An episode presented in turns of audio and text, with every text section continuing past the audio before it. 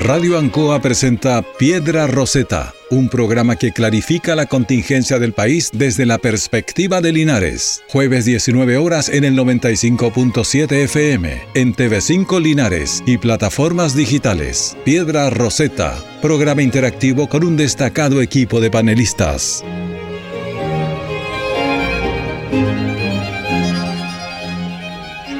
Muy buenas tardes, muy buenas tardes a todas a todos quienes nos están escuchando por Radio Ancoa de Linares el 95.7 y quienes nos están viendo por la señal online de la radio y también por Canal 5 de Linares. Estamos comenzando un nuevo programa en primero de septiembre de Piedra Roseta, tu programa de análisis político del escenario local, político y social también de nuestro país. Último programa previo al plebiscito importante elección, elección histórica que va a marcar el rumbo de nuestro país por el próximo tiempo. Se vienen se viene un caudal un poco agitado, ¿cierto? Así lo hemos visto en las últimas horas, los últimos días y hoy, sobre todo también acá en nuestra ciudad de Linares, el, eh, esta agitación, ¿cierto? Lo vemos con los cierres de campaña de cada una de las opciones. El apruebo en la plaza, donde está el grupo Inti Gimani, y también por las diversas calles de nuestra capital provincial, con el cierre de campaña de la gran caravana por el rechazo que a varios nos ha costado poder llegar aquí, ¿cierto? A los estudios de Radio Encoa y Canal 5 por esa dificultad eh, en, las calles de Linares, digamos. Vamos a tener harto que conversar, vamos a resumir un poco todo lo que hemos vivido en los últimos meses de campaña para que también podamos tener fresquito qué vamos a elegir este próximo domingo 4 de septiembre. Y está con nosotros don Héctor Hernández. Don José Asbun, un placer estar con usted. Eh, un saludo cordial a todos los oyentes de la radio Em, y, las retransmisiones también cuando ocurran a través de Canal 5. Eh, en algunos minutos más seguramente se sumará don Marcos Villagra, don Rodrigo Godoy, eh, Paula Nuche, nuestra colega, está eh, no, no nos acompañará en esta ocasión, pero seguramente está también por las, las redes, estará presente. es efectivo, José, es una semana ya crucial, los últimos días previo a esta elección fundamental en la historia de nuestro país, de la que seguramente eh, abordaremos en profundidad en este capítulo del programa. De todas maneras vamos a repasar, vamos a hacer un análisis de las campañas, tanto del apruebo como del rechazo, las dos opciones que usted tendrá para marcar este día domingo las estrategias, aciertos, desaciertos, el los apoyos que han tenido cada una de estas opciones en estos meses y el manejo comunicacional de cada una de estas opciones de cara al plebiscito tan importante e histórico que viviremos este domingo. También conversaremos sobre algunos hechos relevantes de estos últimos días y últimas horas, como por ejemplo la detención de Yaitul, el, el Valparaíso Flag, que algunos han llamado, bueno, las mochas ahí en el Congreso Nacional el, hermano del presidente también que hoy ha sido víctima de, golpizas, pero me parece que no en un ámbito político por lo que estaba eh, escuchando en las noticias. Y bueno, pero cómo tienen el impacto en, eh, en, los días previos al plebiscito y además cómo ese es el escenario social y político que se nos viene para el 5, para el día lunes. Vamos a vivir un nuevo proceso, vamos a, eh, ya sea para, para instaurar esta nueva constitución o eventualmente para ver cuál va a ser el camino a seguir. También vamos a hacer algunos resumen, el resumen de las fortalezas y debilidades que tiene esta propuesta para que terminemos y culminemos este último programa previo al plebiscito con eh, un pequeño discursillo, ¿cierto?, de cada uno de estos panelistas que nos acompañan. También está con nosotros aquí en los estudios de Radio Encoy Canal 5, Marco Villagra. ¿Cómo está, Marco?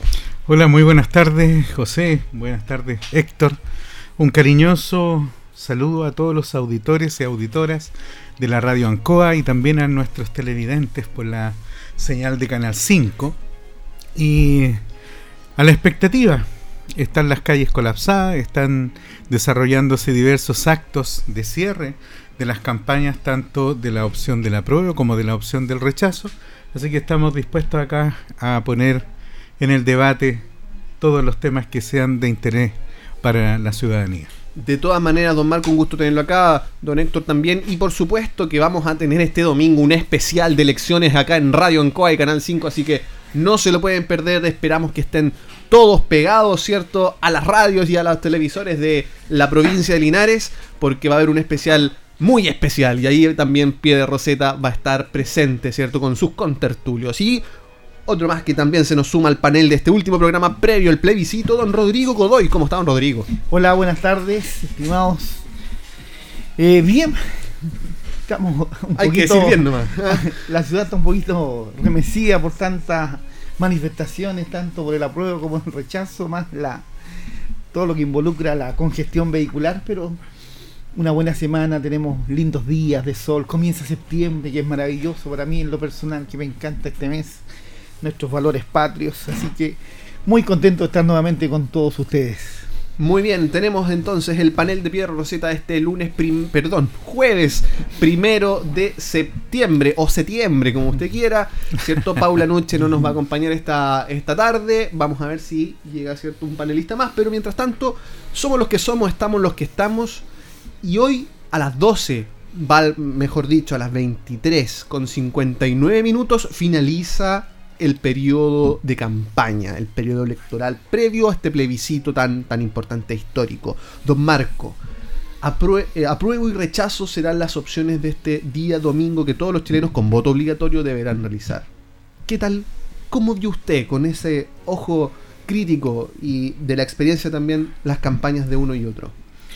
Bueno, tengo una visión eh, difícil de, establecer en uno o dos o tres conceptos respecto de cómo han sido las campañas. Me hubiese gustado una campaña mucho más clara, mucho más eh, certera y con información también que hubiese sido eh, dispuesta para que la ciudadanía efectivamente sepa cuáles son las fortalezas, las debilidades del texto constitucional que se pone a disposición para aprobar o rechazar.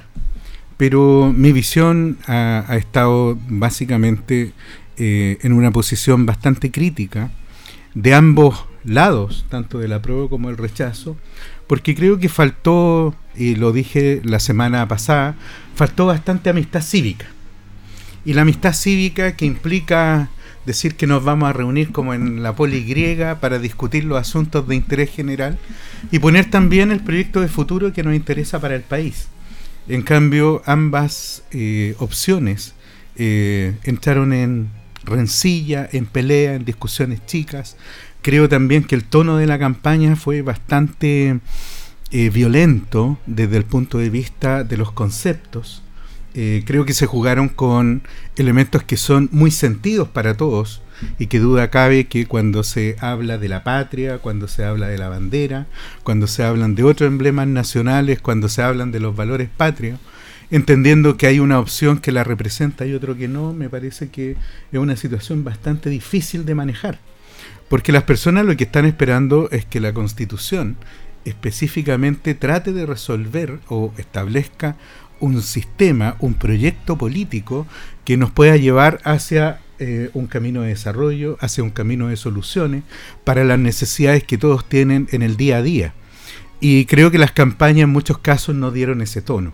Y eso es preocupante si lo estamos viendo. Y, y esto es resultado también de la seguidilla de elecciones que no han dejado de estar encadenadas una tras otra. Y vimos como eh, en las campañas, por ejemplo, se establecieron elementos de carácter prácticamente de proyectos políticos. Como que se estaba discutiendo los temas de la derecha, de la centro derecha, de la izquierda o de la centro izquierda. Y también utilizando epítetos que, a mí me parecen que a esta altura son bastante poco afortunados. Como hablar de extremos como una izquierda radical eh, o hablar de una derecha extrema para indicar que tenemos acá dos proyectos políticos que están en el extremo disputándose eh, y que cuando se lee el texto yo no veo tantos extremos como se han querido plantear y no veo tantos abismos o precipicios como tampoco veo eh, copias felices del Edén como algunos han querido establecer en los distintos debates. Don Héctor, Don Héctor, usted aquí se habla de tono de violencia, ¿cierto? Que han sido años álgidos, o sea, muchas elecciones en poco tiempo y que quizás genera algo de polarización también en el país. Y eso yo creo que lo tenemos a flor de piel, lo hemos visto en, en los últimos días. ¿Cuál es su opinión? Bueno, déjame hacer un pequeño breve resumen. Yo voy aquí a parafrasear a Winston Churchill, líder político del cual ojalá tuviéramos a alguien siquiera que se le acercara al talón eh, de su grandeza de estadista en estos días, que Chile lo requiere tanto. Y esa frase que decía eh, después de esa famosa batalla del Alemán, cuando se inicia la, el, avance final contra los alemanes que decía que esto no era eh, el, final, sino que simplemente era el principio del final. Y lo digo porque tengo la sensación de que, independiente de lo que ocurra el día domingo, el tema de las reformas constitucionales llegó para quedarse. Les guste o no les guste a los sectores políticos, pero el tema llegó para quedarse algunos quizás forzándolo, y yo creo también utilizando otras frases, vamos a utilizar frases hoy día, esa que dice que hay algunos que a pesar de que pierdan van a terminar ganando, eh, vamos a tener el día domingo muchos que van a salir así, a pesar de perder, van a, van a salir como ganadores. ¿Y por qué lo digo? Porque por una parte, si es que pierde el apruebo, estoy seguro que la consigna que va a levantar el mundo de la prueba y fundamentalmente la izquierda que puso estos temas es precisamente el señalar que ellos han puesto temas en la mesa, que han puesto temas relevantes en la mesa que eh, el espectro político en general hoy estima que son fundamentales de mantener. ¿ah?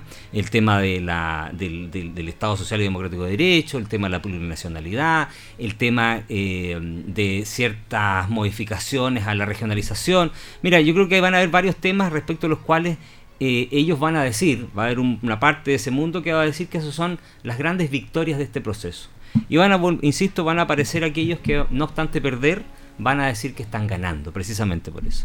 Ahora, y por el otro lado, va a haber un mundo que va a estimar que efectivamente la ciudadanía les da un espaldarazo de cierta cordura, de ciertos eh, movimientos al centro, de cierta mm, eh, moderación política, y por supuesto van a sentir que eh, aquellos avances que se pueden realizar van a tener que ser también con ese, no voy a decir freno, pero sí con esa, mm, con esa disposición a hacer las cosas distintas en esta vez. Por lo tanto, yo creo, independiente de lo que pueda pasar en los días posteriores, que aquí los dos mundos se van a dar por ganadores el día domingo. Y vamos a tener lo que ocurre siempre en las elecciones, que no hay vencidos, sino que simplemente hay vencedores.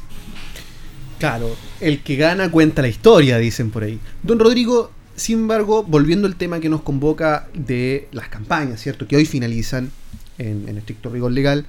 Eh, hemos visto, por lo menos en, gran cantidad de, encuestas, unas más serias que otras, pero podemos decir que transversalmente dan al rechazo eh, algunas como amplio ganador y otras con algunos puntos por lo menos, pero siempre arriba. Podríamos decir que fue buena campaña del rechazo, más desaciertos del apruebo, eh, el texto tiene más eh, una profundidad más, más, más, compleja. ¿A qué podríamos deber de que de un 80-20 podríamos venir hablando de un empate técnico? Mira, el tenor de las conversaciones de la, de la clase política, lamentablemente hubo demasiada intervención y utilización de ciudadanía disfrazada de, ciudadanía versus detrás un, mundo político que ha estado permanentemente tanto por el apruebo como por el rechazo y como lo mismo que decía eh, Marco, en el sentido de que se han ido a los extremos.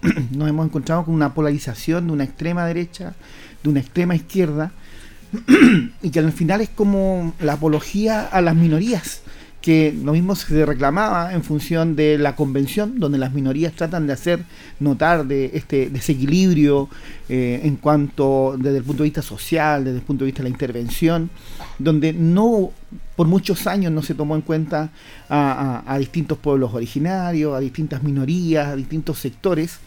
Y hoy día también está ocurriendo desde el punto de vista político.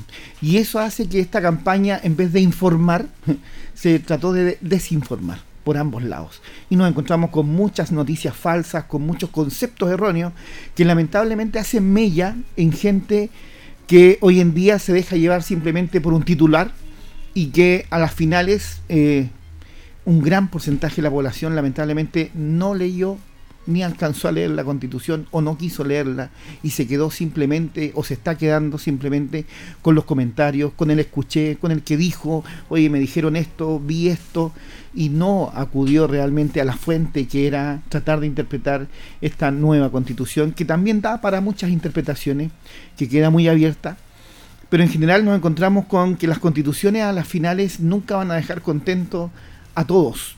Tampoco era la casa de todos como se prometía de ciertos sectores. No es la casa de todos. Queda un gran porcentaje de ciudadanos que no quedan conformes ni por un lado ni por el otro con respecto a los temas que se abordaron. Y eso deja abierto esto. Y eso también, hoy día las opciones son dos simplemente este, este domingo. Apruebo o rechazo. Pero fíjate que al final se terminó en cuatro opciones. Apruebo, rechazo, o apruebo para reformar, o rechazo para reformar. Y en ese sentido, volvemos al punto donde, ¿a quién le creemos? ¿Quiénes van a reformar si es que se aprueba? O ayudar a mejorar este, este texto que no está al 100%, que nos hace ruido en bastantes elementos. O, si se rechaza, vamos a tener realmente la voluntad para poder llegar a una constitución que se acerque un poco a donde estemos todos en el mismo lugar.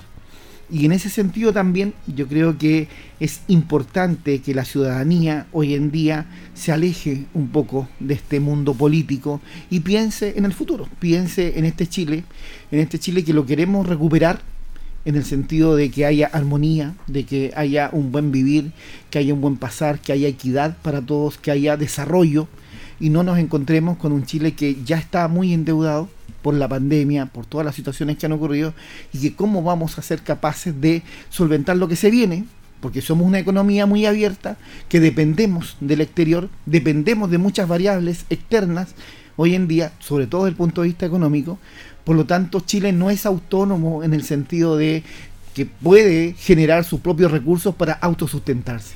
Chile depende del exterior. Dependemos tanto de la alimentación, de los minerales, de los recursos, de las divisas. Dependemos mucho desde afuera. Y eso también nos hace ruido cómo están nuestros vecinos, cómo está nuestra situación en América Latina, cómo está el tema ideológico. Aquí aparecen temas ideológicos, aparecen temas de futuro, aparecen temas de ciudadanía. Y espero que con esta lección que estamos aprendiendo ya desde el estallido social, podamos llegar a acuerdos, que haya eh, un sentido social, que haya un sentido de, de, colaboración entre todos para tirar este país para adelante. Porque estamos en una disyuntiva tremenda hoy en día. ¿Cómo vamos a sobrevivir a, un, a una recesión que se nos viene, que ya los indicadores están diciendo que, que estamos en baja? Un próximo año que va a ser muy complejo. Entonces también hay otros temas que son muy relevantes, sobre todo en el tema del empleo, el, tema de los ingresos para las familias chilenas, y eso tenemos que afrontarlos todos muy unidos. Voy a volver más adelante en el programa, en el programa sobre el tema de que eh, más de cerca del 86% en promedio de los chilenos quieren reformar, ya sea ganando la prueba o el rechazo. Así que vamos a volver sobre eso para mm. que demos alguna opinión. Pero para ir cerrando el tema de las campañas, don Marco, em, vemos que se fue mucho more por el tema sentimental, ¿cierto? En ambas campañas, de repente más por sobre lo informativo, más que por sobre lo informativo. ¿Alguna reflexión eh, final sobre que ya, ya están las cartas echadas, por decirlo de alguna forma, para la prueba y el rechazo en cuanto a sus campañas? Muchas fake news, em, como yo le digo, más eh, algo superfluo a algo informativo? ¿Cómo lo ha visto usted en este sentido?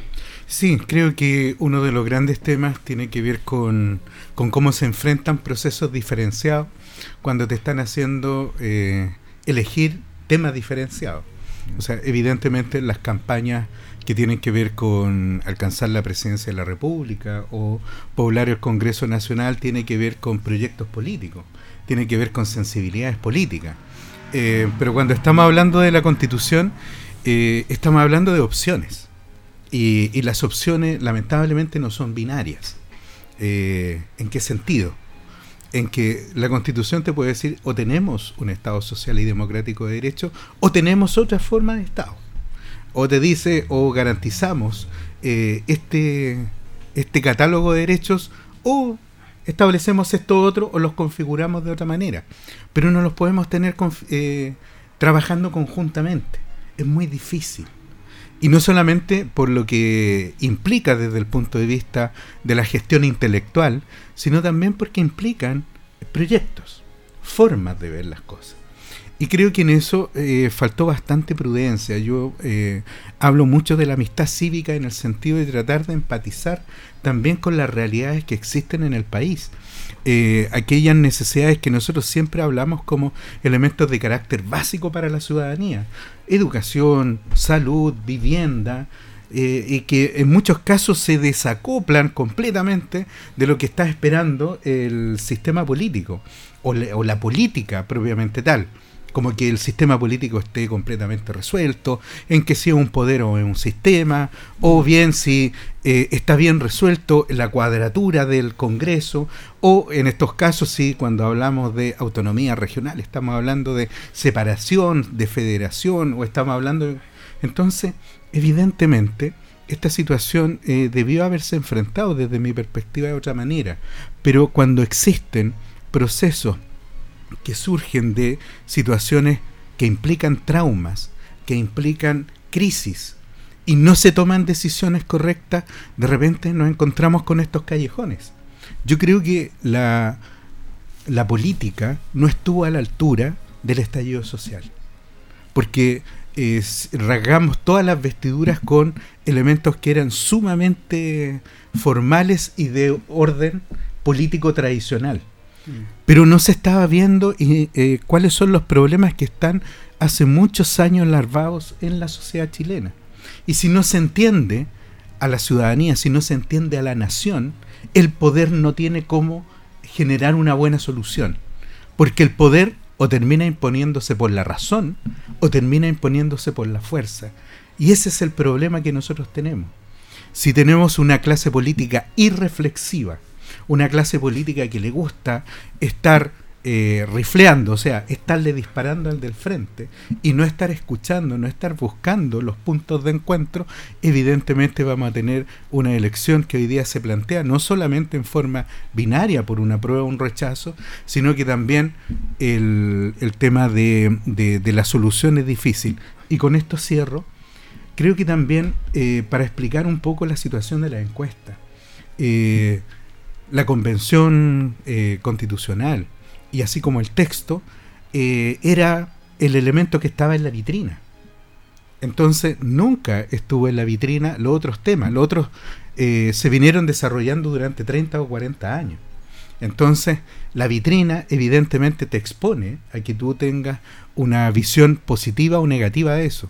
Lo que hay que lograr y lo que debieron lograr las campañas es exponer si este este texto constitucional realmente es el proyecto de futuro político que necesita el país para resolver todos los problemas que a la ciudadanía hoy día le están preocupando. Si hay algo que se ha dicho mucho este último tiempo es de que el proyecto de nueva constitución hizo lo que nadie ha hecho durante mucho tiempo, que fue unir el centro político o la centro izquierda, podemos decirlo, con la derecha. O con la centro derecha, Claro, la centro derecha y eh, aunar las fuerzas en ese sentido. Don Héctor, ¿qué opina usted de esa máxima? Que yo creo que es una buena noticia para la democracia chilena, que hace rato tiene anda con estos devaríos de los extremos. Eh, pero déjame decir algo a propósito de lo que opinó recién Rodrigo, lo que refrenda Marco. Yo no culparía solo a la clase política y pensar que la ciudadanía eh, se dejó engañar por los fake news y, que no leyó necesariamente el texto. La encuesta, a cuales algunos, y, concedo que puedan tener sus dudas, como Marco que lo dice que duda constantemente las encuestas, eh, las encuestas son solo un parámetro, son una fotografía de un minuto, pero las encuestas dijeron un minuto la ciudadanía estaba comprando el texto, fue el libro, es el libro más vendido en este minuto, si tú revisas los rankings de lo, de lo más vendido, eh, la gente sí en general ha leído las partes que le han interesado y por lo tanto solo creer que la gente se dejó llevar por los fake news es ningunear la inteligencia de las personas. Disculpa que te lo diga. No, no, si no estoy diciendo que lo dijera formalmente, pero hay un dejo de decir que la gente se dejó influenciar también, porque lo que algún sector político o los fake news o, la o las noticias falsas pudieron haberlo dicho. No, la gente también estudió el texto y en aquellas partes en que no le hizo sentido la gente dijo, esto no me gusta. Y ahí tomó su decisión o ha ido tomando su decisión para explicar lo que han dicho las encuestas. Ahora, posiblemente habrá aspectos que los consideran positivos. Yo mismo considero algunos aspectos positivos del texto. Y lo he dicho, y no, y, no esta es la primera vez, lo he dicho muchas veces. Hay aspectos que deberían mantenerse en un futuro proceso, independiente como ocurra, y que si se van a hacer reforma al texto, si es que gana la prueba, deberían mantenerse.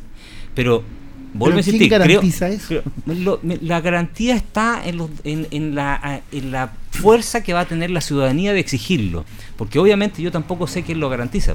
Porque no sé si lo va a garantizar la izquierda si es que gana la prueba para hacer las reformas que requiere el texto o la derecha. Mm. Pero lo que sí te puedo decir, y para responder lo que tú estás planteando, es que creo y veo que hoy eh, se ha conformado nuevamente un mundo de centro que a Chile le hace bien y que, en los periodos de mayor bonanza económica, política y social fue cuando el centro estuvo unido y dejar un poco a un lado estos centros que definitivamente eh, eh, tienen una visión distinta, ya sea en la derecha y en la izquierda. Eh, y es una buena noticia de que el centro se esté recomponiendo, porque precisamente cuando el país estuvo a cargo del mundo del centro es donde consiguió sus mayores desarrollos económicos, políticos y sociales.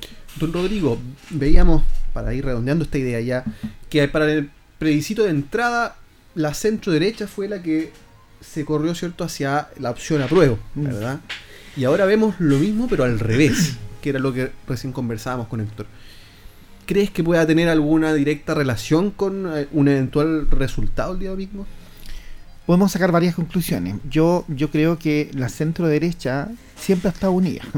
Simplemente que hoy día sale a flote más fuerte, con una voz más fuerte, porque se ven atentados con varios elementos que son muy extremos desde el punto de vista de, la constitución, de ciertos artículos, y que obviamente que atenta contra una derecha dura eh, respecto a privilegios, pero también en, en sentido general de ciertas eh, garantías que tienen que hoy día funcionar como como un país mixto que funcionamos en los años 90, ¿no es cierto? Y, principios del 2000, donde teníamos una economía libre de mercado, donde se dio la apertura y se permitió de que se mejoraran muchos servicios a través de la intervención privada, pero donde no hubo control. Y donde ahí también donde a la ciudadanía le hace mucho ruido el tema de que hablamos, como siempre, de estos abusos, estas utilidades excesivas versus un beneficio que yo me sentía beneficiado el gran proyecto de un crédito hipotecario, como lo he dicho siempre, que resulta que ese crédito hipotecario me sentía premiado por tener acceso a ese crédito hipotecario, pero resulta que terminaba pagando tres, cuatro veces el valor de lo que estaba pidiendo. Mm. Esos excesos que estaba coludida esta derecha con esta centro derecha, eh, que nunca hizo nada por mejorar esas cosas.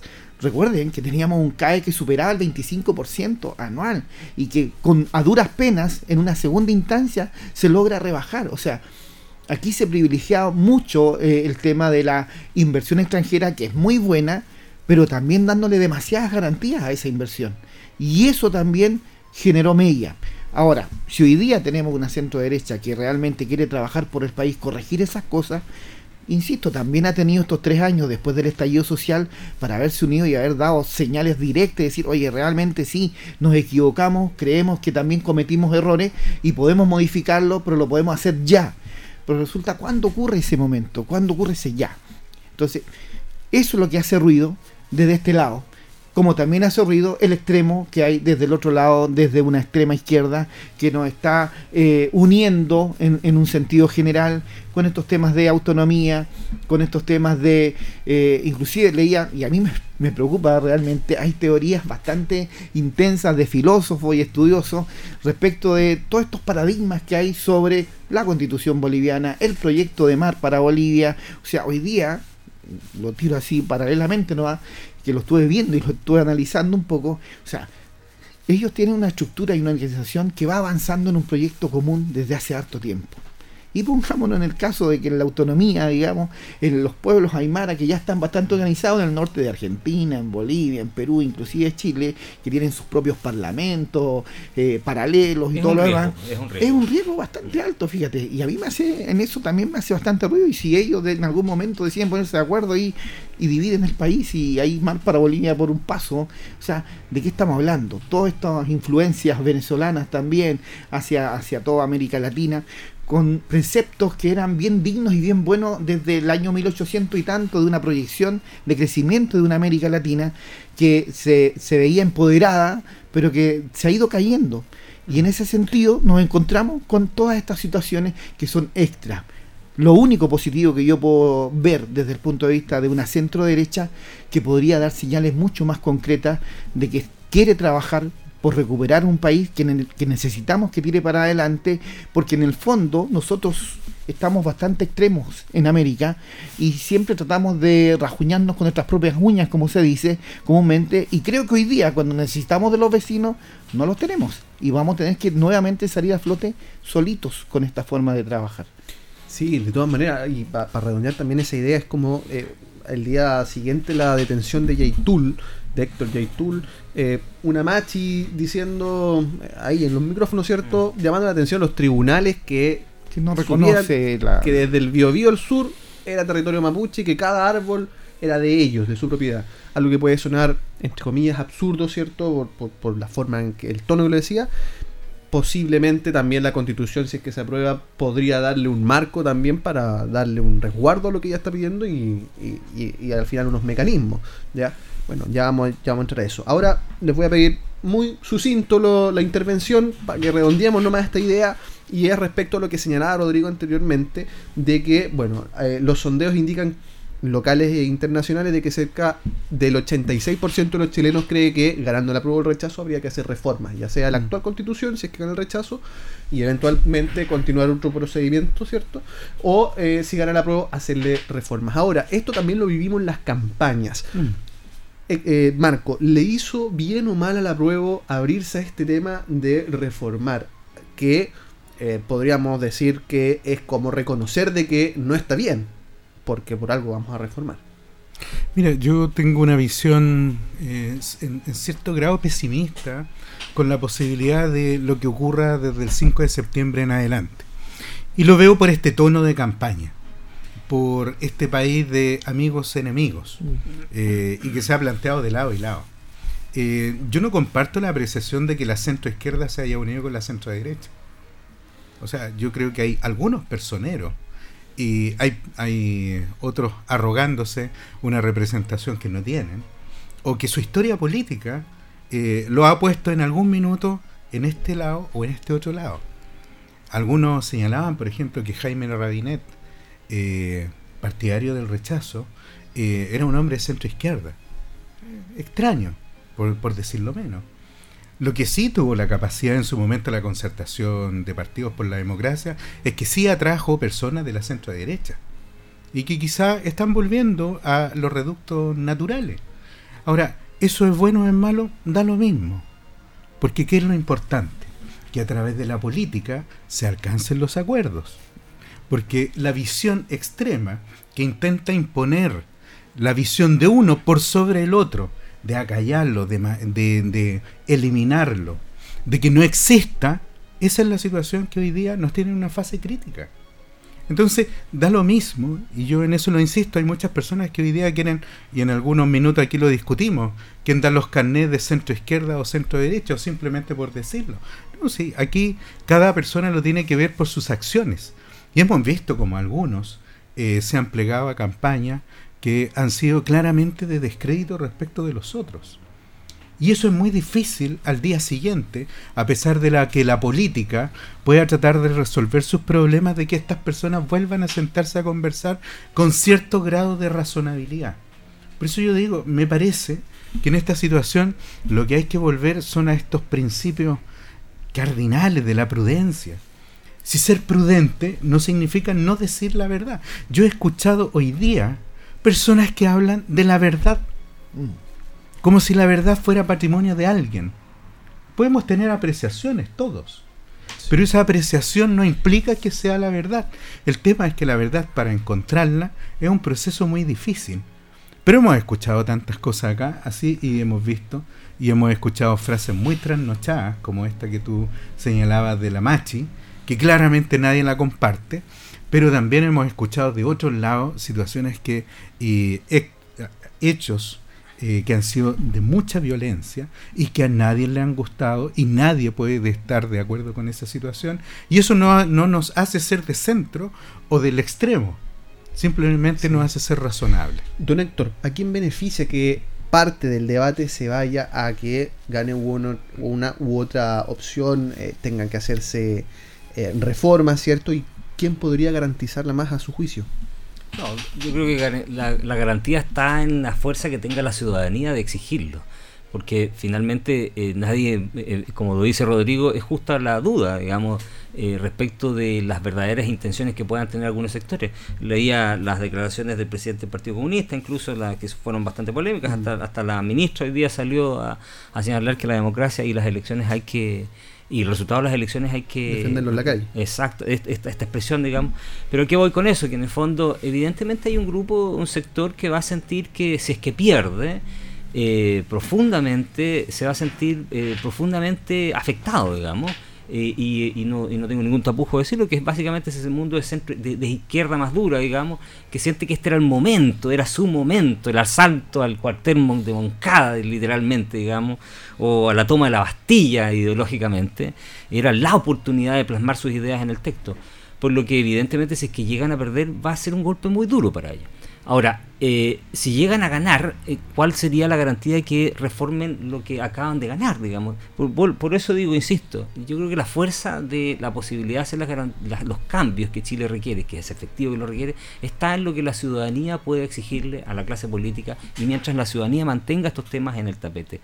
Porque eh, ya lo dije al principio, el país, y tú lo dijiste también, las encuestas lo dicen, el país requiere cambio que no necesariamente tienen que ver porque la constitución, y aquí voy a volver un poco más atrás incluso, no necesariamente por la constitución del 80 sea el problema, requiere cambio porque el país cambió, la sociedad avanzó en muchos aspectos y porque además los cambios son naturales a los seres humanos. Yo siempre recuerdo aquí lo que dice el filósofo Raymond Aron, que es un, es politólogo francés, que dice en general las transformaciones, el transformar es una cuestión connatural al ser humano y por lo tanto, como es connatural al ser humano, también a los procesos que vive el ser humano. Por lo tanto, evidentemente la constitución del 80 cumplió un ciclo, no necesariamente porque sea peor o mejor, simplemente cumplió un ciclo y hoy debemos adecuarnos a los nuevos tiempos. Y dentro de esos nuevos tiempos, por supuesto que hay aspectos que son positivos del texto y otros que son extremadamente disruptivos y que son básicamente las banderas de lucha que ese mundo, si es que pierde el domingo, las va a sentir como su gran derrota política. Don Rodrigo, para ir cerrando esta parte, este bloque, puede traer muchos coletazos de que eventualmente si gana la prueba o eh, aprobemos la constitución que un 80% decidió que se iniciara este proceso, pero se aprobara con un 51% colocando ese escenario, obviamente. O, o perdón, mejor dicho, más que o ponerle un número, sabemos que no va a ser de un 70 ni un 60%. Bueno, técnicamente y matemáticamente, simplemente por, por un 51% va a ganar cualquiera de las dos opciones. Se cuenta más uno, claro. Ahora, ¿cómo se interpreta eso desde el punto de vista de bajar o comparar lo que significó lo que tú decías, el 78 y tanto por ciento que estaba a favor de una nueva constitución y que hoy día esa brecha, según las encuestas, se ha ido, ha ido disminuyendo, pero tampoco ha ido aumentando tanto esa brecha, si, si tú lo ves, desde un 20% que se reduce un poco más, tampoco creció tanto la opción de el rechazo desde ese punto de vista. Entonces hay un equilibrio que podría ser casi un empate técnico, pero va a tener que ganar una de las dos opciones. Ahora, si es por poco, obviamente que queda muy condicionado y yo creo que lo mejor es que cualquiera de las dos opciones gane por poco, porque obliga, en el sentido, lo mismo que dice Héctor, de que la ciudadanía tiene que presionar estos cambios. O sea, eso significa que hay cambios que hay que hacer, que no hay una conformidad al 100% con, con esta nueva constitución, por lo tanto necesita reparaciones, necesita urgente ponerse de acuerdo y avanzar en eso. Ahora, ¿cuán va a ser la urgencia de que ocurra esto? Es lo que nuevamente volvemos al mismo punto de que quedamos en la incertidumbre. Lo mismo ocurre desde el punto de vista del rechazo. ¿Con qué piso la clase política hoy en día puede decir en esta función que hoy día tenemos, también tenemos un, un, parlamento que está equilibrado, donde ninguno tiene la mayoría para establecer los cambios que se necesitan. Por lo tanto, hay que transar, hay que conversar, hay que llegar a puntos de acuerdo, y eso es lo que está complejo desde el punto de vista de avanzar ya sea en mejorar si se aprueba o simplemente se abre un nuevo proceso constituyente, qué es lo que se entendió desde ese punto de vista, si la ciudadanía va a exigir o vamos a tener plazo un año para establecer una nueva convención o simplemente le dejamos al mundo político que haga las resoluciones que haya que mejorar para esta constitución que ya está prácticamente agotada y, en, y, en, y queda un punto final en ese sentido porque tenemos viene una renovación en un par de años más de, del mundo político desde el punto de vista del Parlamento, por lo tanto, eso va a dejar abiertas las posibilidades, o trabajo por esto, o simplemente me dejo estar y espero que venga esta, esta nueva ola de parlamentarios o que se renueven algunos para poder establecer los cambios. Y eso va a hacer que esto se dilate o simplemente se transforme en un trabajo nulo. Tengo, es que, solamente para complementar, tengo como esa visión. Es que acá las realidades políticas mandan más allá que la, la esperanza, los sueños. Y yo creo que también el hecho de que eh, la coalición política tenga como estas dos almas tan fuertes, la coalición política gobernante, mm. tenga estas dos almas tan fuertes eh, coexistiendo si uno ve durante la semana, la discusión política ya se estaba instalando en función a un cambio de gabinete, cualquiera sea el escenario que se enfrente. Pero eso implica también que el gobierno tiene que empezar a ejecutar su programa político.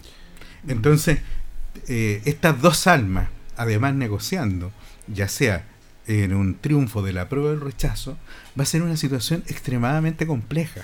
Y eso es simplemente analizando el escenario de entrada, ni siquiera diciendo si está bien o está mal o lo que vamos a lograr, sino es simplemente diciendo cuántos jugadores tenemos en la cancha, quiénes van a arbitrar, cómo lo vamos a hacer y si la cancha está o no. Lo que estamos apostando es que la, eh, el, público que está en el estadio les diga que jueguen bien. Claro. Pero sabemos que por mucho que cantemos la canción nacional y que le digamos que hagan, que le pongan todo el cariño, muchas veces los talentos no son suficientes para conformar los equipos que necesitamos para ser vencedores. Es complejo trabajar con dos jefes organizacionalmente. Uno va a ser la constitución un jefe y el segundo es el programa de gobierno. Entonces, ahí es donde se provoca una dicotomía. Se, cometió un autogol y un foul el gobierno, en el sentido que se puso la soga al cuello señalando, eh, Vallejo me parece la ministra, de que el gobierno dependía prácticamente, Jackson, dependía prácticamente de la constitución porque su programa de gobierno estaba ceñido ahí. O sea, que prácticamente que el éxito dependía de la prueba. Pero si ganan el rechazo, entonces ¿qué? ¿Van a tener una hoja de ruta nueva? ¿Van a tener que esperar que se haya una reinstalación del gobierno? Entonces me parece que fue un foul. Sí, pues, eso es lo que dijo el gobierno previamente también, porque el gobierno lo instaló. Efectivamente, y como lo dice la analogía entretenida e interesante que hace Marco, eh, la gran pregunta que está esperando el público en realidad es que el gobierno inicie el movimiento a la pelota, porque el gobierno da la impresión que todavía no empieza a gobernar como corresponde, se, digamos las cosas como son. El gobierno ha estado preocupado en la campaña política. Si el presidente. Y es, muy grave esto, y además le hace mucho daño a la democracia chilena, porque el presidente puede quedar muy mal parado. imagínate el día domingo, el triunfo del, rechazo es por 10 puntos. Pongámonos en ese escenario 8%, 7%. La verdad que el presidente queda muy mal parado respecto a lo que hizo, lo que fue la campaña, porque el presidente fue el principal activo de la campaña. Entonces, es muy complejo. Es muy complejo lo que puede suceder. Pero yo creo que lo vamos a dejar para más adelante ver el análisis de ese momento. De todas maneras, y, para ver eh, a ciencia cierta lo volátil que es el voto también y los cambios que, que, se ven de un momento a otro en nuestro país. O sea, hace un año atrás veíamos a la izquierda y a la centroizquierda arrasando en las elecciones, tanto en el plebiscito de entrada, en las convencionales. Eh, de verdad que fue arrasar. El presidente Boric, que ganó con un millón de votos de diferencia, y hoy en día, según por lo menos lo que muestran las tendencias, esto lo vamos a ver recién el domingo, pero eh, ven que es totalmente eh, diferente el escenario, y eso a mí por lo menos me llama mucho, mucho la atención. y bueno, creo que va a ser digno análisis por mucho tiempo para lo, lo, lo estadístico. Y así como también vamos, estamos analizando las campañas, hay que analizar los últimos días de campaña, los últimos días previos al plebiscito, donde cuando el, solo vuelo de una mosca puede generar un remesón político. claro. ¿ah?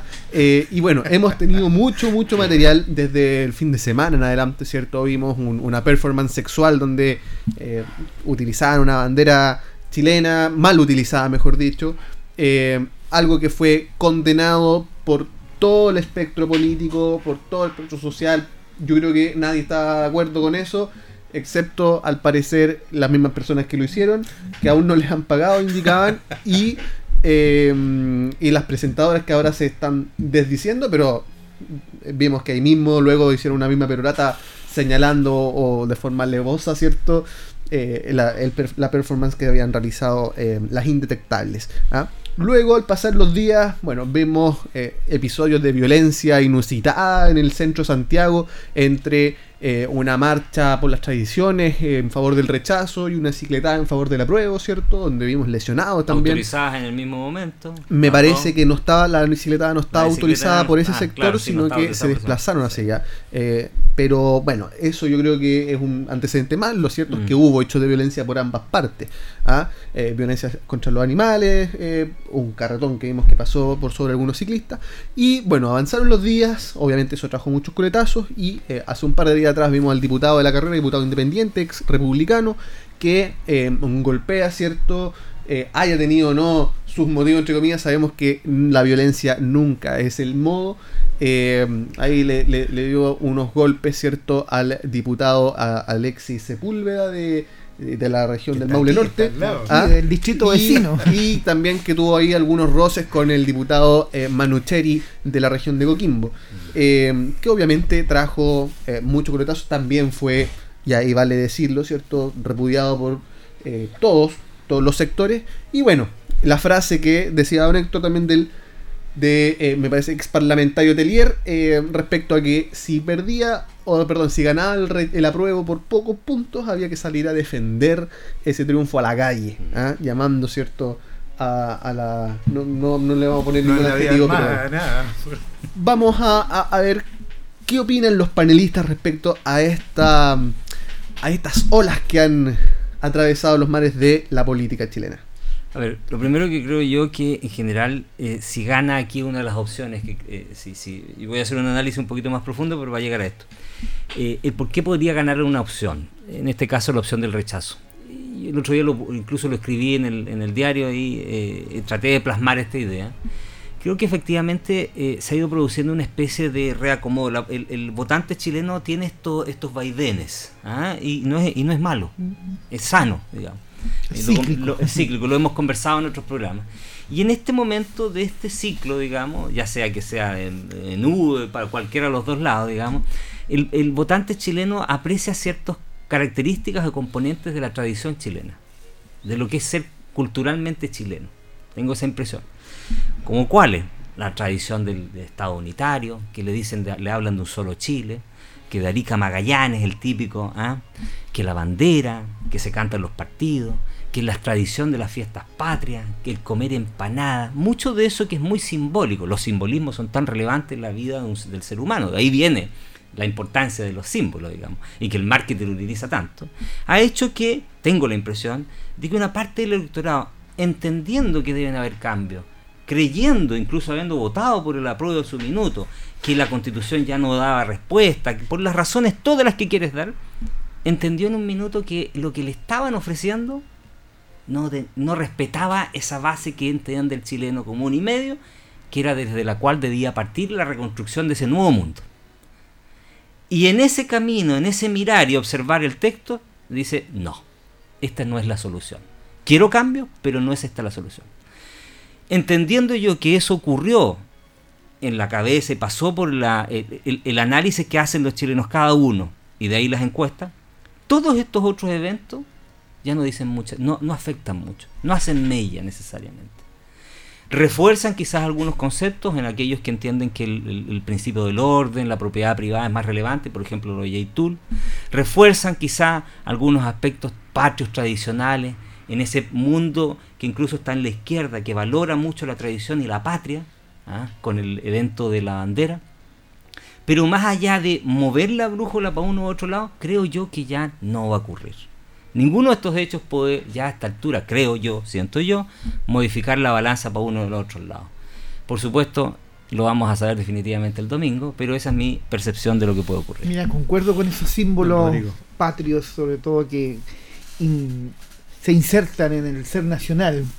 Pero también eh, hay otros símbolos y otros signos. Por ejemplo, eh, atendiendo al pueblo mapuche, nosotros crecimos en una educación basada en el pueblo araucano, definido por Alonso del Silla y Zúñiga, que los define como araucanos, y que hoy en día, en el siglo XX, se autodenominan mapuches, eh, desde otro punto de vista como pueblo. Pero resulta que el club más popular de fútbol de Chile tiene como insignia Colo Colo. Eh, tenemos una de las comunas más eh, prominentes de nuestro país, Vitacura, con nombre eh, Mapudungún. Tenemos más de un 55% de los emprendimientos en este país tienen alusión a palabras en Mapudungun. si la gente no está en contra de los mapuches. ¿ah? no, estoy diciendo eso. Todo lo contrario, lo valora mucho. Estoy hablando de simbología, como tú lo decías, en ese sentido. Entonces, hay una simbología unitaria, hay un reconocimiento en general, hay una valoración de un pueblo unitario. Ahora, ¿cómo yo escucho a ese pueblo? ¿Cómo yo hoy día lo hago sentir de alguna manera que hay una parte que se siente totalmente fuera de esta nación, que se, que se siente un poco menos con un nuevo pueblo, o un pueblo que siempre han sido eh, exonerados de, de la estructura política del país, por lo tanto, ese es nuestro desafío. ¿Cómo logramos eso de hacernos volver a sentir chilenos al 100% con todos los habitantes que tenemos de Arica a Punta Arenas, incluyendo el territorio antártico, que no es nuestro al 100%, pero que lo hemos ido absorbiendo en forma política. Entonces, ¿cómo buscamos esa identidad? ¿Cómo recuperamos esa identidad y esa unidad independiente del resultado que tengamos entre un apruebo y un rechazo? Porque no me cabe la menor duda que la mayoría nos sentimos chilenos y nos sentimos orgullosos de nuestra historia y de lo que hemos vivido y de lo que hemos ido avanzando. Y la simbología, hoy día, tenemos que recuperarla, pero en todo sentido, abierta para todos lados. Y, cuando se ha utilizado esa simbología, quedan un par de minutos para su intervención, eh, respecto, por ejemplo, a que en Talca se desplegó una bandera chilena con no la estrella de las cinco puntas, ¿cierto? Sino que una estrella mapuche, no, sé el nombre técnico, la mm. verdad. Em, y eso ha sido remarcado como algo negativo, entre comillas, en el sentido de que atenta contra la pacha, en razón de lo que usted me está señalando. O sea, ¿cómo, cómo podemos congeniar esas cosas también? Es que esas... Mira, o, por ejemplo, perdón, perdón, o por ejemplo cuando dicen, oye, había una concentración de la prueba, no había ni una bandera chilena, puras banderas mm. mapuches, por ejemplo. Eh, mira, fíjate que, volviendo al punto inicial de tu pregunta, eh, estas aberraciones que, han ocurrido con, los símbolos patrios, lo que hizo este grupo en, esa manifestación, eh, aparecer banderas también, o sea, son, son atisbos extremos individuales que hacen un daño general que hacen, eh, tratan de eh, llevar la discusión a otro lado, tratando de llamar la atención. Pero si tú ves, el repudio ha sido global en, la mayoría de estas manifestaciones extremas. Ni la gente de la prueba ni la gente del rechazo han validado estas acciones. Por lo tanto, vuelvo a apelar al tema simbólico, al mm. tema patrio, porque esas cosas no nos representan a ninguno, ni por ningún lado, ni por ningún extremo. La violencia tampoco, el, hecho de que un diputado simplemente porque no está de acuerdo, porque se, se la ira lo supera, simplemente apela, se queda sin argumentos y, agrede a, a otro diputado, es una señal clara de intolerancia, que hay un sector que es intolerante y como sea quiere tratar de, apenas tiene una opción de exposición, tratar de mostrar lo que ellos creen. Y eso, en el sentido general, ha sido denunciado por todos los sectores. cortito, cortito. Breve, Yo creo que en realidad lo que hay, porque yo creo que varias de las cosas que tú dices son un poco mitos. Esto de que hay una población que está completamente eh, eh, separada del resto de Chile, que hay que unirlo. Oye, por favor, yo soy mapuche, y estoy integrado y conocí mucho mapuche. Yo lo que creo que hay en Chile es intolerancia. Hay intolerancia a las diferencias. Eso es lo que hay en Chile. Ser. ¿Ah? Yo me crecí en la Patagonia y había, estaba lleno de gringos y también estaba lleno de mapuche y huilliches básicamente. Y la convivencia, te digo, yo no observé necesariamente que había un grupo desclasado de otro. No, había, lo que sí yo vi en su minuto fue intolerancia. ¿ah? Intolerancia a la diferencia del otro. Pero no necesariamente, porque si tú me hablas de grupos desclasados, podemos hablar de sectores y barrios completos de nuestra ciudad que viven en la pobreza, que no tienen las conexiones ni los servicios. Yo creo que son más duros lo que pueden pedir quizás algunos que han eh, eh, respecto de quienes grupos políticos han tratado de levantarlos como su bandera de lucha. Y por lo demás, un, ejemplo, una situación pequeña además. El pueblo mapuche históricamente ha votado por la derecha. Si sintiera que efectivamente ese mundo es el que lo desprecia, por favor, no votarían por la derecha.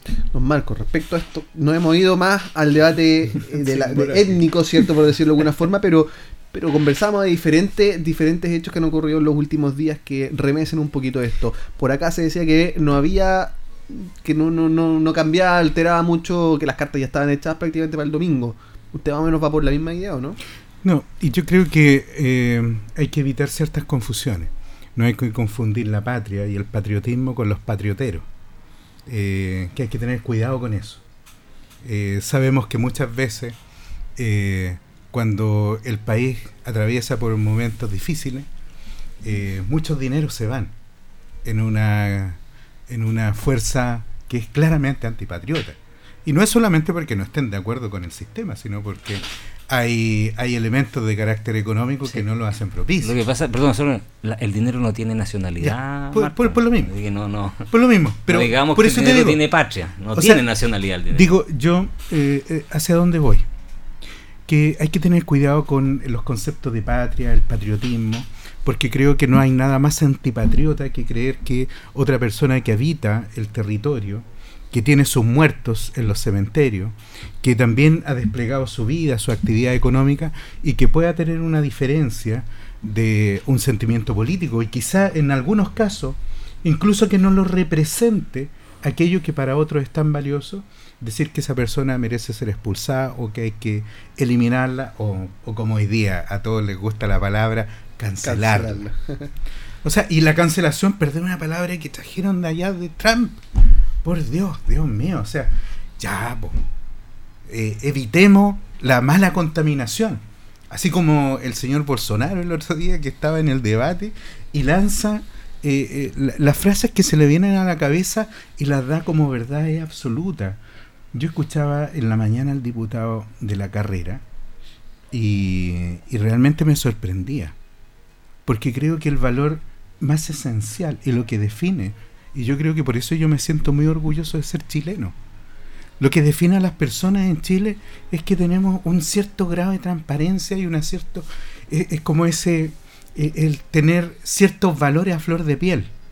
Y cuando tú dejas la escoba, yo reconozco a muchas más personas que reconocen sus errores que aquellos que los ocultan. Porque esa excepción no es la regla sino este sería simplemente un país de bandidos, un país de pillos, y eso precisamente es lo más antipatriota que hay.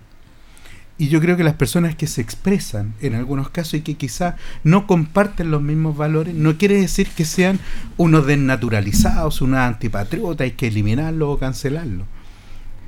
Y sí comparto con Héctor lo que dijo. Yo creo que la gente sí tiene hoy día su opción. Y no creo que estos elementos eh, vayan a, hacer una definición, mm. digamos, de, que estaba en la medianía y ahora voy por el rechazo y ahora voy a votar a prueba por estas situaciones. Pero lo más penoso es que la clase política no da el ancho nuevamente en estos temas. Y vimos como la última declaración, y yo lo lamento, de la senadora Rincón, haya sido precisamente tomar un tema y llevarlo al vuelo de la mosca.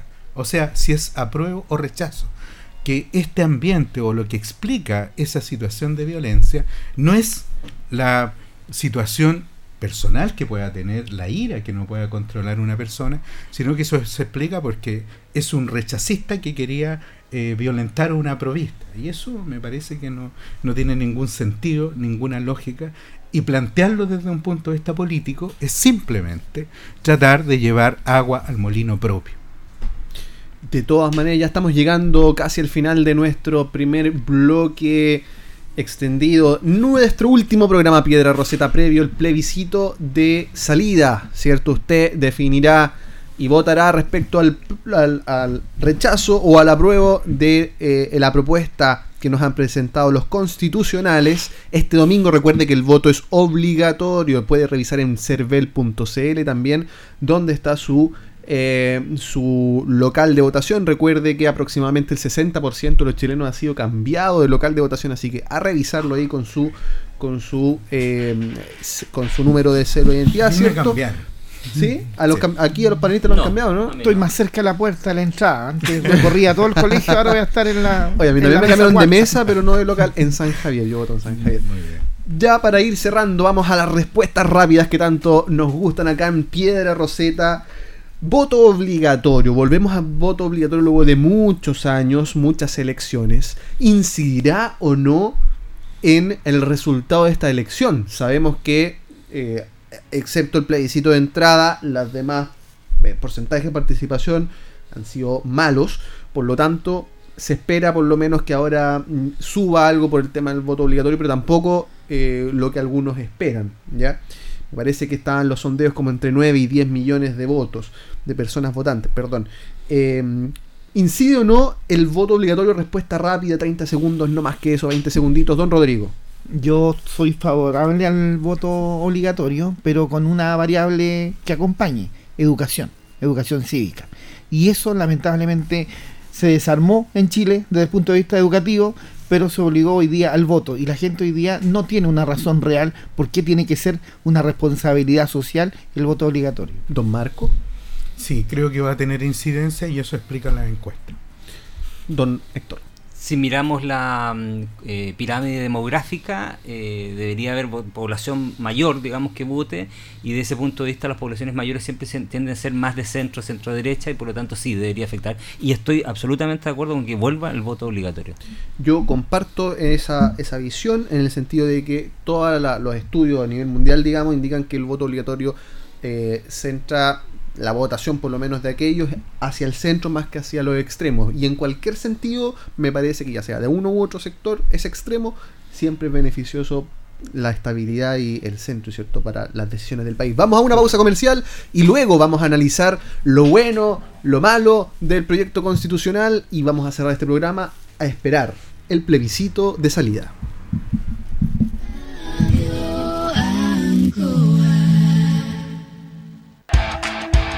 Ruta 2000. Muévete rápido, cómodo y seguro. Muévete con la calidad de Ruta 2000, la flota más grande de la región. Súbete a un Ruta 2000, la mejor opción. Rapidez, seguridad, cordialidad. Ruta 2000. Llámanos al 73 2 21 2000. 73 222 2000, 73 222 2001, 73 233 0911. Prefiera Ruta 2000. Ruta 2000. Elígenos porque simplemente somos los mejores.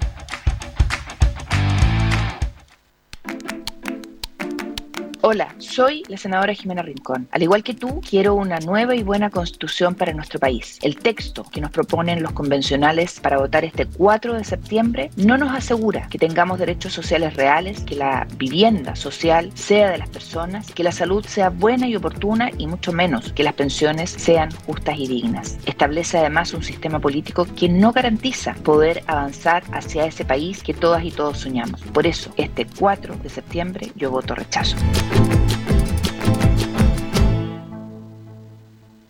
Quiero mi pancito con esto, con esto, con esto no y con esto. ¿Te gusta eso de elegir, no? Sí, mamá, como cuando elegimos mi escuela para el próximo año. Y quedé en la que más me gusta. Así es, hija. Ahora nosotros escogemos la escuela. No la escuela nosotras. Admisión Escolar 2023. Tu elección, tu escuela. Prepárate para la etapa de postulación entre el 10 de agosto al 7 de septiembre. Más información en www.sistemadeadmisionescolar.cl. Ministerio de Educación, Gobierno de Chile. Oiga, sobrina, ¿es verdad que con la nueva constitución nos van a quitar la casa? ¿O que no habrá derecho a la vivienda propia? A nosotros nos ha costado mucho, ¿te sabe? No, tía, eso es mentira. En ninguna parte dice eso. Lo que dice es que se garantiza el derecho a la vivienda digna y adecuada. Y no le pueden quitar la casa, porque hay otro artículo que protege el derecho a la propiedad. Tome, le presto mi constitución para que lea los artículos 51 y 78 y se quede tranquila. Gracias, mijita. Por el derecho a una vivienda digna, a prueba de salida. Linares mantiene altas cifras de accidentes de tránsito. Aprendamos a prevenir y cuidar de nuestras vidas. Radio Ancoa presenta Te quiero de vuelta. Programa que llega a ustedes gracias al financiamiento del Fondo de Fomento de Medios de Comunicación Social del Gobierno de Chile y del Consejo Regional. Cada día ingresan vehículos a nuestras calles, caminos y carreteras. A esto debemos agregar que nuestros estilos de vida son cada día más exigentes, generando conductores ansiosos y estresados, por tanto, más dados a la velocidad y menos atentos a las condiciones de tránsito. Cuando una persona recibe una licencia de conducir, esta acredita que ese conductor posee los conocimientos teóricos suficientes, que tiene la pericia necesaria para controlar el vehículo y llevarlo por donde quiera y a la velocidad que desea, y que además es prudente, es decir, que puede anticipar conductas riesgosas y evitarlas. Las vías son espacios compartidos en los que tenemos derechos y deberes, derecho al uso amplio de ellas y el deber de respetar el derecho preferente de paso de otros vehículos, incluidos motos, bicicletas y peatones. Anticipar el comportamiento de niños y personas mayores para evitar accidentes. Que nuestra meta sea ser buenos conductores. Siempre hay alguien que dice, te quiero de vuelta. Estemos atentos a nuevos consejos en la prevención de accidentes de tránsito. Te quiero de vuelta. Proyecto financiado por el Fondo de Fomento de Medios de Comunicación Social del Gobierno de Chile y del Consejo Regional.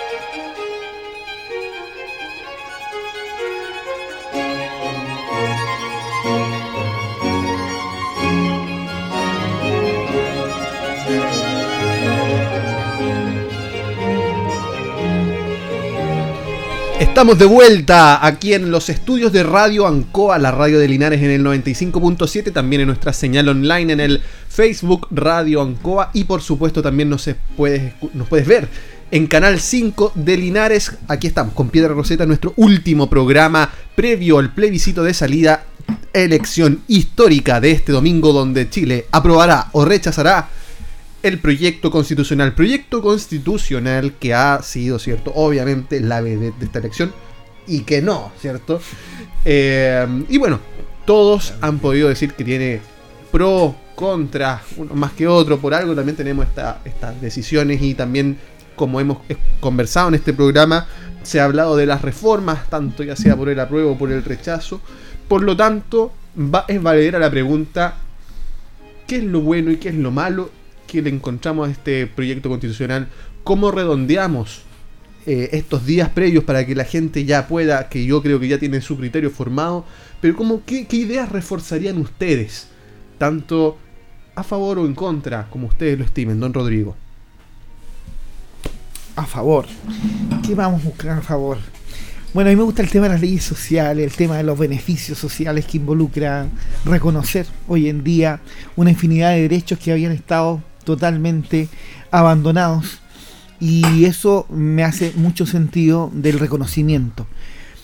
También eh, se ha recuperado un poco el tema de la valoración de muchas, eh, no sé si decirlo como experimentos, pero sí que muchas municipalidades han ido eh, mostrando que eh, se puede trabajar con la gente, que los recursos se pueden administrar bien y eso es una lección para el Estado, que tiene brazos grandes pero que le cuesta concentrar el control en muchas de las acciones. Eso es lo que eh, desde el punto de vista positivo rescato de esta nueva eh, propuesta de, constitución. Y lo que yo me hace ruido mucho en, en esta propuesta es el tema de las autonomías que sean reguladas desde un punto de vista o simplemente mantener un Estado unitario. No, en, general no estoy de acuerdo con la plurinacionalidad porque no es, no es un concepto que, que, lo tengamos bastante bien desarrollado a nivel general con las otras situaciones de los otros países que lo han ido desarrollando. Y eh, me hace sentido el tema económico, de cómo financiar esta, esta propuesta que si bien alabo todo, eh, todo lo social, todos los beneficios que se pretende garantizar desde el punto de vista estatal, pero cómo yo lo puedo hacer hoy en día, si vamos a ser totalmente estatales o vamos a hacer un mix. Si es un mix, es un buen desafío para el mundo privado, sobre todo en el tema de la infraestructura que tenemos hoy día en salud, que se podría mejorar. El tema es que el Estado hoy día es un mal administrador, tanto de la educación como de la salud. Y eso lo, lo, vivimos día a día. Está totalmente demostrado que no ha funcionado al 100%. Tenemos un ejemplo muy cercano, que lo conozco, lo averigüé. Tenemos un ejemplo muy claro, el hospital regional, el gran coloso del Maule. ¿Sabe cuántos tiene quirófanos? Tiene 17 quirófanos. ¿Sabe cuántos ocupan? Ocupan 7. Entonces, ¿hay una ineficiencia operativa? La tenemos. ¿Por qué no se ocupa al 100%? ¿Por qué no se le da un buen servicio a la gente? Vemos libros de, reclamos llenos en, los hospitales, donde la gente no está conforme con la atención, con el servicio. ¿Qué ha hecho el Estado por mejorar eso? ¿Qué ha hecho el Estado por capacitar a sus trabajadores? ¿O qué ha hecho el Estado por aumentar la, cantidad de trabajadores que tienen que atender a, cierta cantidad de usuarios? Entonces, en ese sentido, hoy día todo lo que involucra darle más poder al Estado, lamentablemente no me garantiza una eficiencia operativa de que pueda darnos garantía de que va a mejorar el servicio. Por lo tanto, yo sigo pensando de que los privados deberían intervenir, pero controlados, aprender la lección de permitir de que el mundo privado trabaje con todos los chilenos, ya sea en vivienda, ya sea en, en la parte de educación, ya sea en la parte de salud, en la parte previsional, pero necesitamos un control. Yo creo que el Estado tiene que asumir más un rol de control que de asumir netamente la labor que tiene que realizar en función de garantizar ciertos beneficios para todos los chilenos. Don Marco, lo bonito, lo feo de lo que votaremos este domingo. Mira, voy a contar brevemente y respondo. Una anécdota. Estaba haciendo una clase y una alumna me pregunta, profesor, y a propósito porque esto ha pasado en otras ocasiones, o sea, hemos tenido otros proyectos constitucionales, sí, el 25, el 33, el 25, la más importante, la de los 80. ¿Y habían críticas en contra de esos proyectos? Sí, pues, y muchas. Una constitución que separaba al Estado de la Iglesia, y donde la campaña política era que este país va a ser inmoral, corrupto, que ahora sí, que sí, Sodoma y Gomorra, Chile. El 25. Y se tomó una decisión distinta. El país, eh, para algunos, no sé si eh, puede haber decaído moralmente, yo creo que estamos en una crisis moral y eso explica, digamos, los niveles de violencia en los cuales estamos insertos. Pasó lo mismo con la constitución del 80. O sea, la del 80 tuvo infinitas críticas y sabemos cómo se impuso eh, acallando eh, a los opositores políticos y en algunos casos hoy día se, todavía está la duda del magnicidio de un expresidente de la República. Entonces, nunca han sido procesos, eh, digamos, tranquilos o que no hayan provocado una cierta crisis en la población. Obviamente, porque aquí no nos estamos jugando una ley cualquiera, no estamos jugando la ley suprema de la nación. Que es lo bueno desde mi perspectiva eh, que Chile se defina como un Estado social y democrático de derechos, donde verdaderamente la persona está al centro de la acción del Estado. Y, no es solamente una declaración de eh, que el Estado tiene que estar adjetivado eh, dentro del sistema político. O sea, no solamente limitado, no solamente regulado, sino que decirle acá hay fines importantes. Algunos me pueden decir que la constitución del 80 tiene el bien común como fin pero sabemos que el bien común eh, como fin ha sido interpretado de una manera distinta, porque el fin del Estado es básicamente estar al lado eh, eh, e impropiamente renunciando a sus roles e impropiamente también despreocupado de algunos temas que son importantes los que estuviera presente. Y no digo solamente por la provisión de un servicio o de un bien, sino también por lo que decía Rodrigo, de regular, de controlar. ¿Cuáles son las situaciones que me preocupan? Son aquellas situaciones en las cuales eh, por no estar correctamente eh, tratadas, generan una bolsa interpretativa que es súper interesante para los abogados, pero yo creo que generan mucha incertidumbre en la ciudadanía. Hay un punto, evidentemente, con las autonomías regionales, con la plurinacionalidad, cómo se resuelve definitivamente la situación de los sistemas de justicia versus poder judicial. Y también creo que aquí el punto es que las transiciones eh, puede que no estén bien resueltas porque nosotros estamos hablando, por ejemplo, que la policía eh, o carabineros de Chile va a dejar de tener, bajo el amparo de la nueva constitución, un rango militar. Entonces, tenemos que saber que, cómo se va a hacer esa transición que es correcta, porque estamos hablando de la fuerza pública que va a tener que ejecutar y amparar el Estado de Derecho. Don Héctor, ¿qué votamos este día domingo?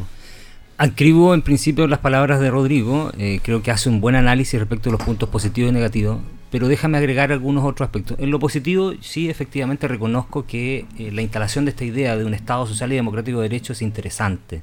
Eh, nuestro país se ha ido poniendo pantalones grandes para avanzar hacia allá, pero para eso necesita arcas fiscales. Y ahí, escribo perfectamente a lo que dice Rodrigo.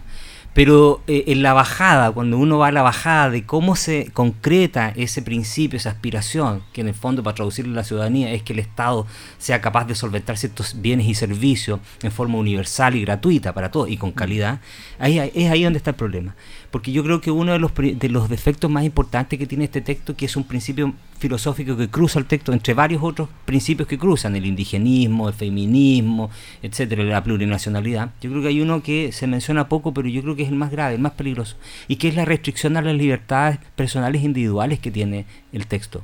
Porque el texto se, se, eh, asume una postura ideológica en muchos aspectos, que es básicamente una postura donde el Estado tiene primacía por respecto a lo que el individuo forma individual puede hacer, para la redundancia, digamos, que era tan propia de la Constitución del 80 que tanto se criticaba en muchos aspectos, ¿cierto? Pero hacer esta mixtura, esta armonización entre la labor que debe tener el Estado por una parte y la libertad que tiene, debe tener el individuo para desarrollar su vida en la, en la forma que lo desee, esa era la mixtura adecuada. Pero tiendo a pensar, y eso es lo que han dicho los especialistas, y es lo que también tengo, me da la impresión que la ciudadanía también lo observa y lo ve, por los ejemplos claros que voy a mencionar ahora, que esa libertad se restringe con este proyecto. Por ejemplo, lo que pasa en materia de educación y toda la discusión a propósito de la intervención de los particulares en materia de educación, que lo decía Rodrigo, pero también en salud. Hoy estamos viendo la debacle en algún sentido, quizás artificial, real, da lo mismo, pero de lo que está pasando con las ISAPRES y de cómo eso podría afectar al sistema público. ¿Y qué hay detrás de eso? Una idea que lo ha dicho la misma el mismo presidente, lo han dicho los ministros, y de que es que los privados no participen en ciertos sectores de la economía porque estiman, y ahí está este principio filosófico que trae este texto, porque estiman que solo el Estado le corresponde proveerlo. Y ahí creo que está el gran error, el gran defecto, el gran riesgo de este texto de impedir que los particulares, las personas, usted y yo, tengamos la libertad para decidir, para emprender y participar en este marco nuevo de esta constitución.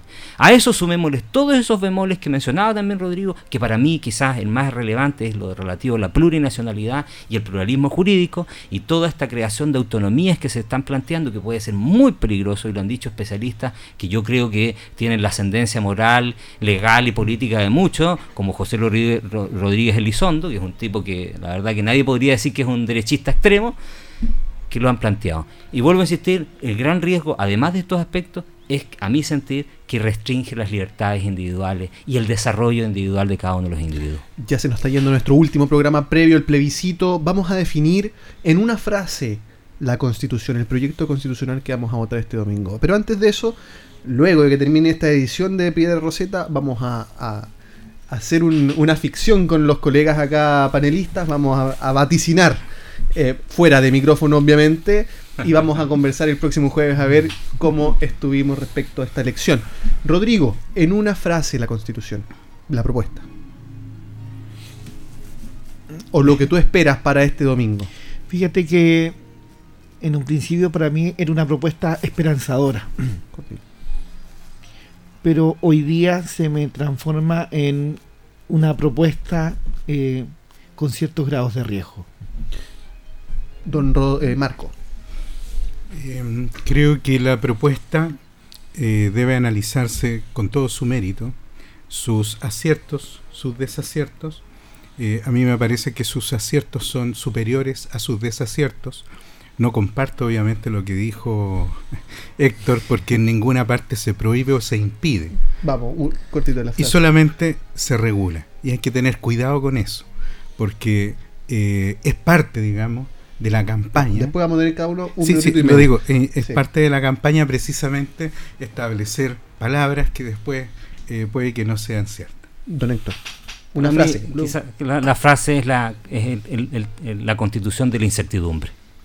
Perfecto. Bueno, ahora para finalizar este, esta edición del programa, cada panelista va a tener eh, dos minutos, bueno, en honor al tiempo, un minuto con 40 segundos, ¿ya? Eh, para poder dar sus impresiones finales, para dar imparcialidad en, eh, en el orden, obviamente, lo, sorteamos en la tanda de comerciales que tuvimos y, bueno, quien, quienes escuchan comenzará para luego dar paso. La idea es que terminemos y vayamos siendo fluidos, irá don Héctor luego don Marco y finalizará don Rodrigo en un minuto con 40 segundos cada uno.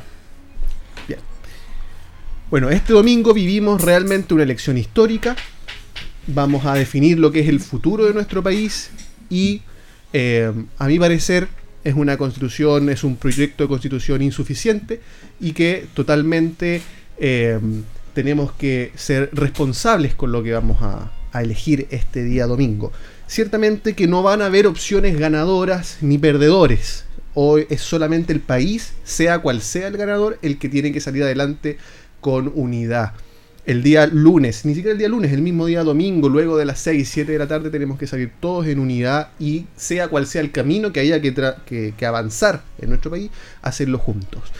A opinión personal, esta constitución sí, avanza en muchos sentidos. Eh, declara el Estado ¿cierto? como un Estado social y democrático de derecho, avanza en el tema ecológico y eh, enfrenta por primera vez en la historia lo que es el cambio climático que ya está acá. Pero me parece que los ripios, no, no ripios, los horrores estructurales que tiene este proyecto constitucional no me dejan nada más que eh, aventurarme por lo menos con la opción que yo iré este día domingo. Porque me parece que la incertidumbre, que la incerteza jurídica que va a generar este proyecto de constitución, si es que se aprueba, va a ser tremendo. No solo porque van a ser años de legislación para ponerla en, eh, eh, eh, a echarla a andar, por decirlo de cierta forma, sino que con los errores que tiene, que genera y que podría generar problemas eventualmente de populismo y de totalitarismo, no me dejan por lo menos opción que votar rechazo este domingo. Bueno, en mis dos minutos, primero yo quiero decirle a la ciudadanía que tengan esperanza. Esperanza de que la, nosotros mismos como chilenos vamos a ser capaces de salir de este momento crítico. Y el primer paso para salir de este momento crítico es observar los tremendos desafíos, las incertidumbres que tiene este texto, que desafortunadamente perdió la oportunidad en esa convención, con todo lo que ocurrió, de darnos un texto que nos eh, llamara y nos invitara a todos a formar parte de esta casa más grande, con sus diferencias. ¿ah? Con sus diferencias, pero perdieron la oportunidad. Y yo quiero llamarlo a que el día domingo, después de las elecciones, miremos el futuro del país con esperanza. ¿Cuál esperanza? De que si es necesario hacer un nuevo proceso, ese proceso ahora se hará con mayor sentido común, con sabiduría, con inclusiones, pero eh, inclusiones ciertas, eh, y dejando afuera todas estas miradas que trataron de ponernos en contra, unos u otros, crear falsos mitos respecto de eh, sufrimientos que en algunas partes quizás lo que había era entender más al otro que en realidad necesariamente un, excluirlos. Eh, y además haciéndolo de una manera en que los chilenos volvamos a reencontrarnos en un lugar que sea común. Yo invito además a la clase política de que ahora vuelva a reencauzarse se den los puentes entre los mundos políticos y finalmente solucionemos de alguna manera, como lo decía al principio de este programa, que sea este el final de este proceso que nos, nos permita dar la partida a un reencuentro entre todos los chilenos.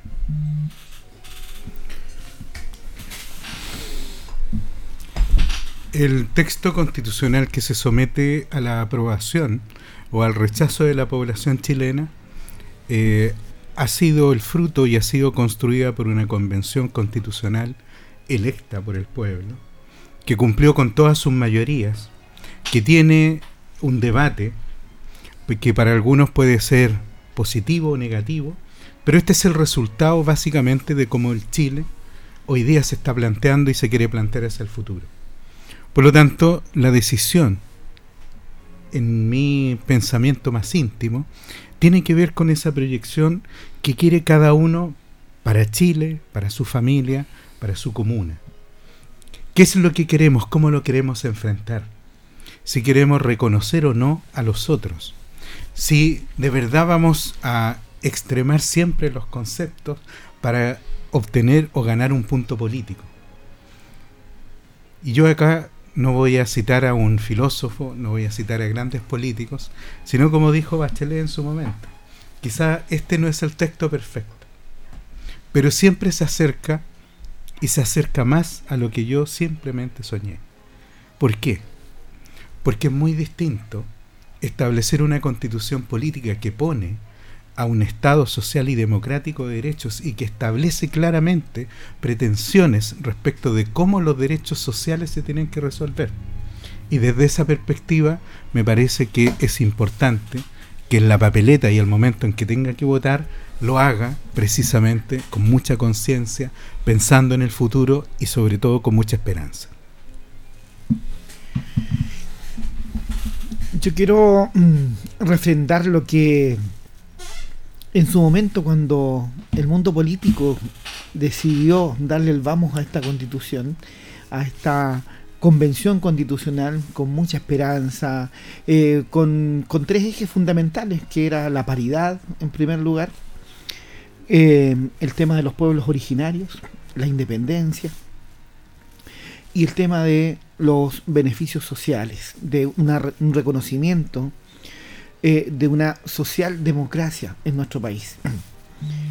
En ese sentido, partimos con gran eh, esperanza, con gran atisbo de que esto iba a ser un gran programa, un gran proyecto. No obstante, hubieron algunos que en la salida de la puerta de esta negociación eh, alabaron y otros que inmediatamente menospreciaron el proceso. Y en ese sentido hizo de que tuviéramos una convención muy marcada hacia un sector, entre comillas, independiente y que lograron escaños gracias a que la derecha no se preocupó de esta convención. No le dio la importancia y se quedaron con menos de un tercio de, de, representantes lo que impidió generar contrapesos en, crear artículos que realmente se necesitaran para generar este equilibrio dentro de una constitución que, como lo digo siempre, esperamos que sea un proyecto país, un proyecto que nos guste a todos. No obstante, hoy en día yo dejo abierta la puerta para que las personas en su casa simplemente no le tengan miedo a ir a votar, no le tengan miedo a ir a elegir y que sea la opción que, marquen en su voto, simplemente después reconozcamos con hidalguía la opción ganadora y apoyemos y tratemos de refrendar lo que realmente queremos para nuestro país. Cualquiera de las dos opciones, de alguna manera vamos a tener que trabajar para poder modificarla o mejorarla. Señora, señor, todos quienes nos están escuchando y viendo por Radio Ancoa y Canal 5 de Linares, Recuerde que este domingo es el plebiscito de salida. A las 9 de la mañana estarán instaladas las mesas, abiertas las mesas ya hasta las 6 de la tarde, horario continuado. Por lo tanto, vaya, vote, vote informado. Si tiene que volver a releer o, investigar, hágalo, ya sea por el apruebo o por el rechazo, es totalmente válido porque solo Chile gana este domingo. Así que recuerde, vaya a votar y también sintonice Radio Ancoa y Canal 5 porque tendremos un especial todo el día de eh, las elecciones y por supuesto de Piedra Roseta a las 7 y media de la tarde el día domingo. Especial de Piedra Roseta a las 7 y media de la tarde, así que lo esperamos ahí. Recuerde de que todo lo que usted escuchó de los panelistas es de responsabilidad de cada uno de los que lo emiten. Así que un abrazo, saludos, que gane Chile el domingo, un abrazo, adiós. Muy buenas Cobertura desde las 7 y media de la mañana.